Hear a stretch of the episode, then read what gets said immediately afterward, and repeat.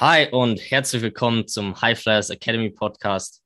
Heute an einem schönen sonnigen Morgen und mit einem schön sonnigen Typen auf der anderen Seite in München. Hi Dennis. Hallo Sonnenschein. ich habe dich vermisst. Ich dich auch. Ey, wir, wir haben tatsächlich, das ist mir letzte Woche aufgefallen, oder jetzt erst vor ein, zwei Tagen, dass wir also diese oder letzte Woche haben wir uns nur zum Podcast gehört und wir müssen es ändern, Dennis. Wir müssen uns öfters hören.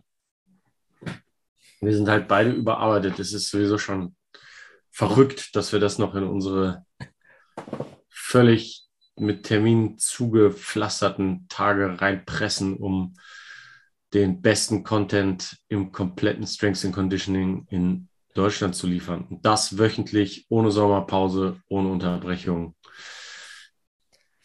Mit positiven ja. Vibes, Sunshine-Vibes. Ja, wir schaffen noch mehr. Wir verändern das Strength and Conditioning in Deutschland. Wie machen wir das diese Woche, Jonas? Ja, und zwar ist es die perfekte Überleitung. Und zwar, wieso wir das auch machen und was uns da auch dranbleiben lässt, seid nämlich auch ihr, nicht nur Trainer, Trainerinnen, Coaches oder Athleten oder Athletinnen. Und zwar ist das heutige Thema, kommt von eine Athletin, ähm, die uns eine Frage gestellt hat. Und danke jetzt schon mal, dass du genau diesen Wunsch auch äh, nachgekommen bist oder auch natürlich für dich von Vorteil ist, weil wir genau deine Frage jetzt beantworten. Und zwar, also Shoutout an dich. Ähm, ich würde auf jeden Fall einfach mal die Frage vorlesen und dann lassen wir den Talk beginnen. Bist du bereit, Dennis? Here we go. Okay.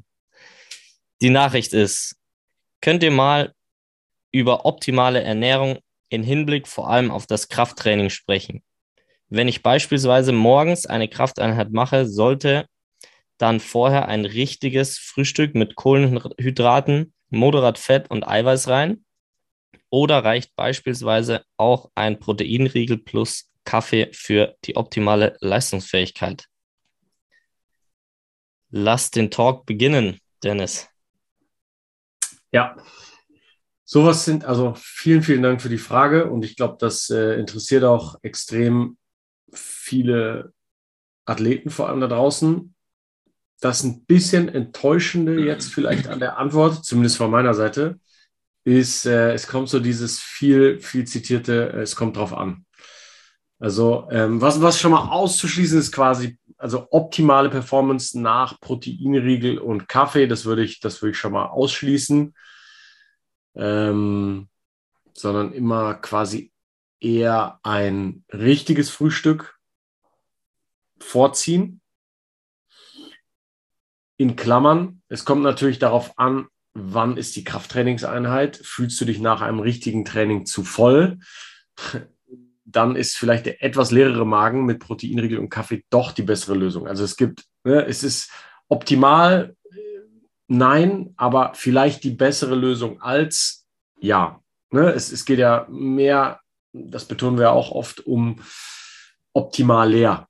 Auch wenn es dieses Wort im Deutschen eigentlich gar nicht geben dürfte, aber verstehst, was ich meine. Also ähm, perfekt ist es nicht, aber es kann zum Beispiel, wenn du dir, wenn die Alternative wäre, jetzt meinetwegen Haferflocken mit, ähm, mit irgendeiner künstlichen Milch und also wo Zucker vielleicht sogar noch drin ist und so weiter, was dich im Prinzip, was dein Energielevel senken würde, dann vielleicht lieber den Proteinriegel. Man kann das Ganze natürlich immer so ein bisschen statistisch beantworten. Wir empfehlen ja oft auch sogar ein kohlenhydratfreies Frühstück. Allerdings empfehlen wir das auch am liebsten auf Basis von viel Information, was wir haben. Also sagen wir mal, du bist jetzt äh, eine Athletin, die eh einen, wenn du, wenn du neben deinem Krafttraining auch noch, steht das, was für einen Sport sie macht? Handball. Handball. Vier Einheiten Handball die Woche plus ein Spiel hast, wenn du jung bist, noch zur Schule gehst, wenn du ein bisschen älter bist, äh, studierst oder wenn du vielleicht noch ein bisschen älter bist, vielleicht auch ähm, zur Arbeit gehst, aber du hast einen sehr aktiven Alltag. du hast vielleicht dementsprechend Muskelmasse und du hast einen relativ geringen Körperfettanteil. Vielleicht sind Kohlenhydrate da das Richtige für dich. Die Frage wäre dann, wie fühlst du dich nach deinem Frühstück? Also der beste Indikator, ob das Frühstück gut für dich ist, wie ist dein Energielevel? Unser Ziel ist es im Prinzip, wenn wir Athleten haben, ist, wenn du nach dem Frühstück nach deinem Energielevel fragst, auf einer Skala von 1 bis 10. Wenn du da eine 8 hinbekommst, dann passt eigentlich alles.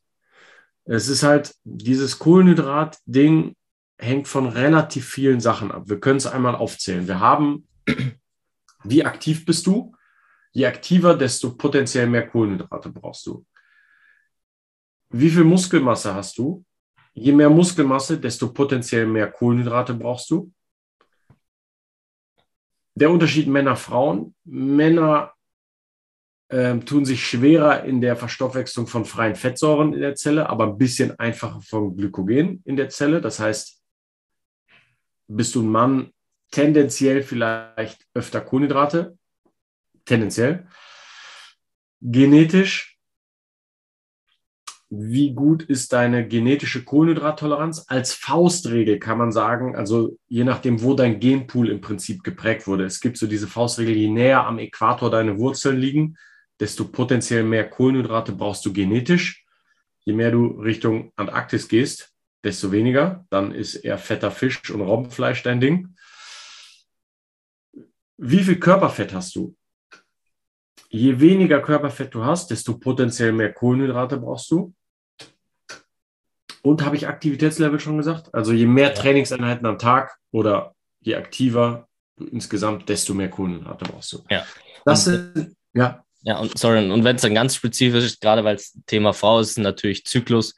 Das ist jetzt was, was noch nicht so bekannt ist, aber äh, selbst da gibt es Variationen, wo du dich befindest und dementsprechend dann auch eine etwas angepasste Ernährung benötigst. Oder Kohlenhydrate ja. in dem Fall. Genau. Äh, das heißt, im optimalen Fall würden wir uns quasi all diese Infos via Hautfaltenmessung, Anamnesebogen, Fragen und Ausprobieren holen, um dann die perfekte Antwort zu geben. Ich tendiere dazu, also es gibt einen großen Vorteil von kohlenhydratfreiem Essen morgens. Und das ist, du hältst dein Energielevel potenziell aufrechter. Also das heißt, äh, es gibt so dieses berühmte Meat and Nuts, Fleisch und Nüsse, wo du auch Neurotransmitter technisch, es heißt, das, was du als erstes am Tag isst, beeinflusst dein Neurotransmitter Level den ganzen Tag. Neurotransmitter, kleine chemische Botenstoffe für Signalübertragung im Körper.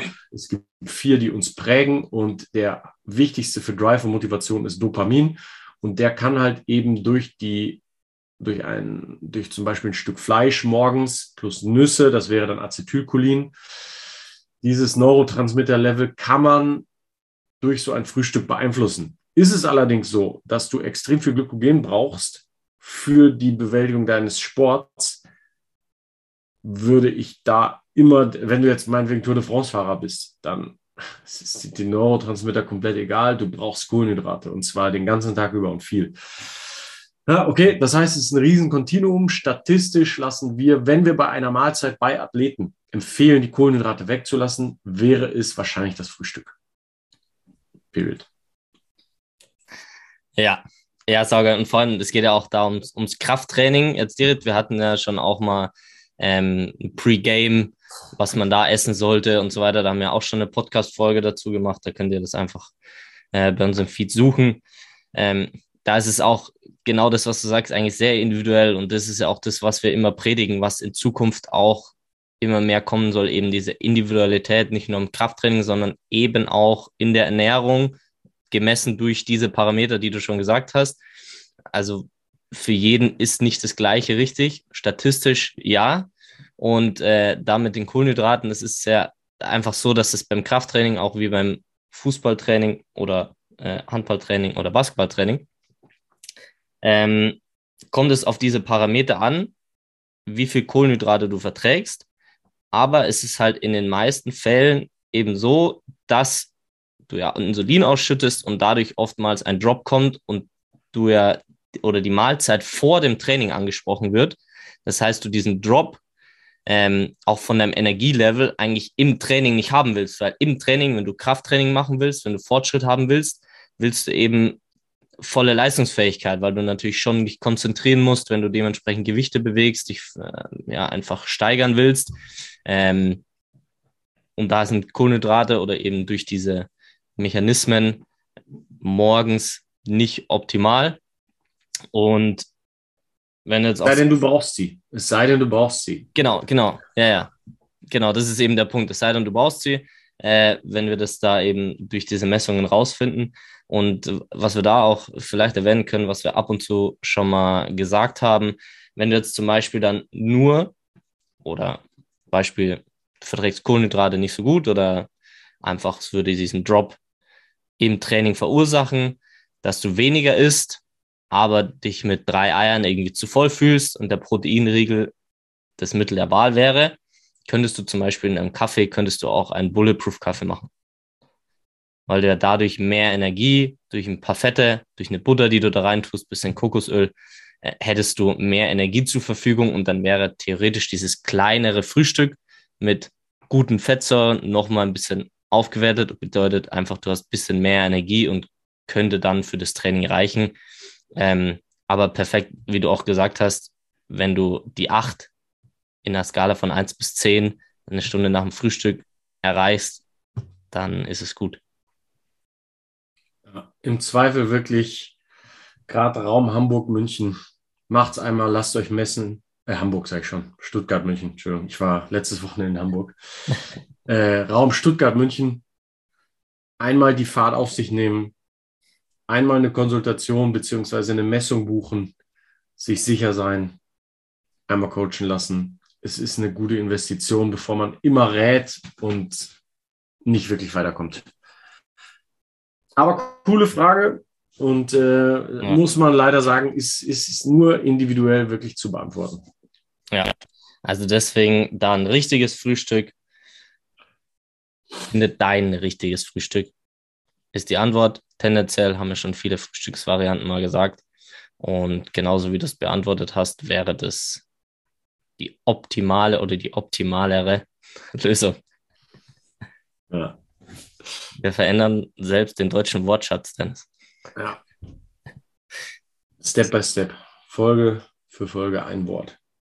Ja.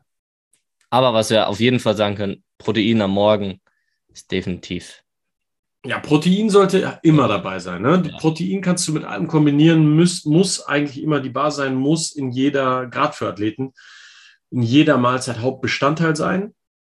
Und dann ist die Idee, mit welchem Makronährstoff kombiniere ich das am cleversten. Und da du dann auch wieder Fette brauchst, die machen halt tendenziell mehr Sinn morgens. Genau. Und Kohlenhydrate ja. tendenziell mehr Sinn nach dem Training, weil es dich eher müde machen kann.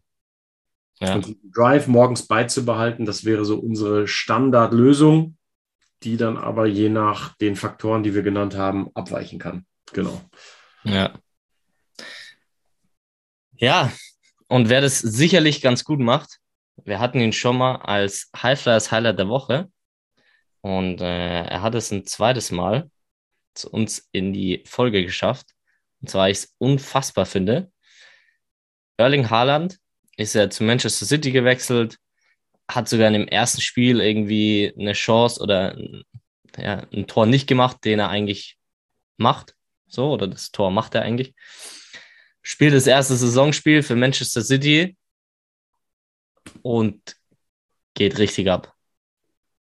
Yep. Und willst du es dir anschauen?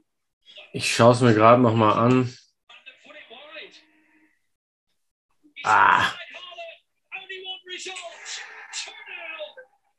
Das ist der Wahnsinn. Also der, was daran krass ist, finde ich. Ja, wir können ja das, das Video wieder posten. Kriegt halt einen Pass in den Raum, läuft im Prinzip aufs Tor zu, aber nimmt, im, nimmt den Verteidiger auf den ersten drei, vier, fünf Metern eben schon extrem viel ab. Ne? Also das heißt, so was man jetzt sagen würde, wie an einem, wie an einem Faden gezogen. Das heißt, die ersten fünf Meter, das sind ja insgesamt, was covert der da? Vielleicht 15, 20. Aber auf den ersten fünf Metern, das würde korrelieren jetzt im Krafttraining wirklich mit äh, 1RM Squat. Ne? Wie, wie viel squattest du? Also sozusagen so diese Leistung aus unterer Rücken, Gluteus, Hamstrings ist bei ihm extrem gut. Das verschiebt sich dann alles auf Quadrizeps und hinterher auch oberer Rücken muskulär. Wie stark bist du da? Wie stark bist du nach 30 Metern und wie stark bist du meinetwegen nach 80 Metern? Das ist muskulär was anderes. Aber in diesen Sportarten wie Handball und so weiter, Basketball, Fußball, sind diese fünf Meter eben entscheidend, wie man da an diesem Antritt auch wieder sieht. Und deswegen legen wir ja auch gerade bei Athleten so viel Wert auf, wie viel Power kommt da hinten aus der hinteren Kette, Unterrücken, Gluteus und ähm, ischiochorale Muskulatur. Und das hat, das hat er halt extrem. Diese langen Schritte und du hast nicht den Eindruck, dass der irgendwie eine Anlaufgeschwindigkeit braucht, sondern der zündet halt so unfassbar direkt, ist wahrscheinlich auch sehr Fast-Twitch-dominant, ist halt so ein Bilderbuchstürmer der neuen Generation. Ne? Aber ich finde, in dem Beispiel wird es einfach extrem deutlich, wie früh er super hohe Geschwindigkeiten entwickeln kann. Ja, und, und das finde ich so unfassbar. Es ist, ähm, ich habe es letztens von einem Spiel auch wieder gehört, so, ah, ich habe so wenig Zeit und so weiter, so beim Abschluss. Und wenn du dir das Video anschaust, eigentlich hat er extrem, oder hat äh, nicht extrem viel, aber er hat im Verhältnis zur Premier League grundsätzlich hat er richtig viel Zeit und warum? Weil er einfach so krank viel schneller ist wie die anderen. Natürlich spielt er schon, er sieht ja, wann kann er gehen, in welchem Raum muss er stehen und so. Da, da hängen schon sehr, sehr viele andere Sachen auch mit dran. Aber Fakt ist, er ist auf genau das, was du sagst, auf den ersten fünf Metern so viel weiter weg, dass der andere gar keine Chance mehr hat und er einfach sich diese Zeit einfach nehmen kann und dadurch natürlich auch die Prozentzahl von den Chancen, die er hat, die dann auch zu treffen, also ein Tor letztendlich zu schießen, ist natürlich viel höher, weil er natürlich sich durch diese Schnelligkeit, durch diese athletische Performance, das ist ja genau das, was du gesagt hast, diese Muskulaturen, die genau für diese Meteranzahl von einem Sprint entscheidend sind. Die Performance ist einfach so gut, dass er sich diesen Vorteil verschafft und dadurch natürlich viel effizienter vor dem Tor ist. Und dann natürlich diese Ruhe. Äh, er hat nach dem Elfmeter auch seinen Meditationsjubel äh, gemacht. Also da wird nicht nur die Athletik sein, sondern der macht ja auch, äh, sagt er auch meditieren und so weiter, dass er die Ruhe davon hat. Ähm, also es sind viele Faktoren, aber letztendlich, was hier einfach auch entscheidend ist, sind diese paar Meter, wo einfach so krass sichtbar ist, dass er da einfach schneller ist und der Abwehrspieler einfach keine Chance hat. Und genau das der Punkt ist, wieso er da vor dem Tor so steht. Ja. Also unfassbar. Ich fand es auch sehr, sehr geil. Vor allem siehst du dann, der, der dominiert halt nicht nur die Bundesliga. Ja. Äh, warten wir ab, wie es weitergeht. Ja. Aber da sieht man halt schon in der eigentlich schnelleren englischen Liga sind die Qualitäten immer noch die gleichen. Ne? Also. Ja. Dortmund hat Ausnahmespieler, ja. Definitiv ja, fand ich sehr spannend, athletisch.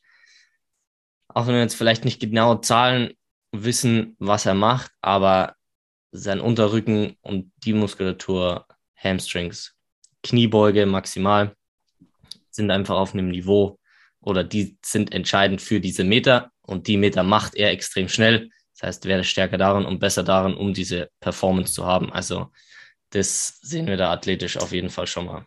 Sau geiles Highlight. Ähm, auch wenn es zum zweiten Mal ist, wir wiederholen auch viele Dinge immer wieder mit der Kniebeuge, mit der strukturellen Balance. Aber Jungs, Mädels, Männer, Frauen, lasst uns das Strength and Conditioning in Deutschland gemeinsam verändern. Lasst euch schneller machen, gesünder, leistungsfähiger, vor allem nachhaltig, das ist entscheidend. Und was auch da wichtig ist, für Nachhaltigkeit wird oft gesagt, Stretching ist das Nonplusultra und vor allem alle Stretchen für mehr Performance.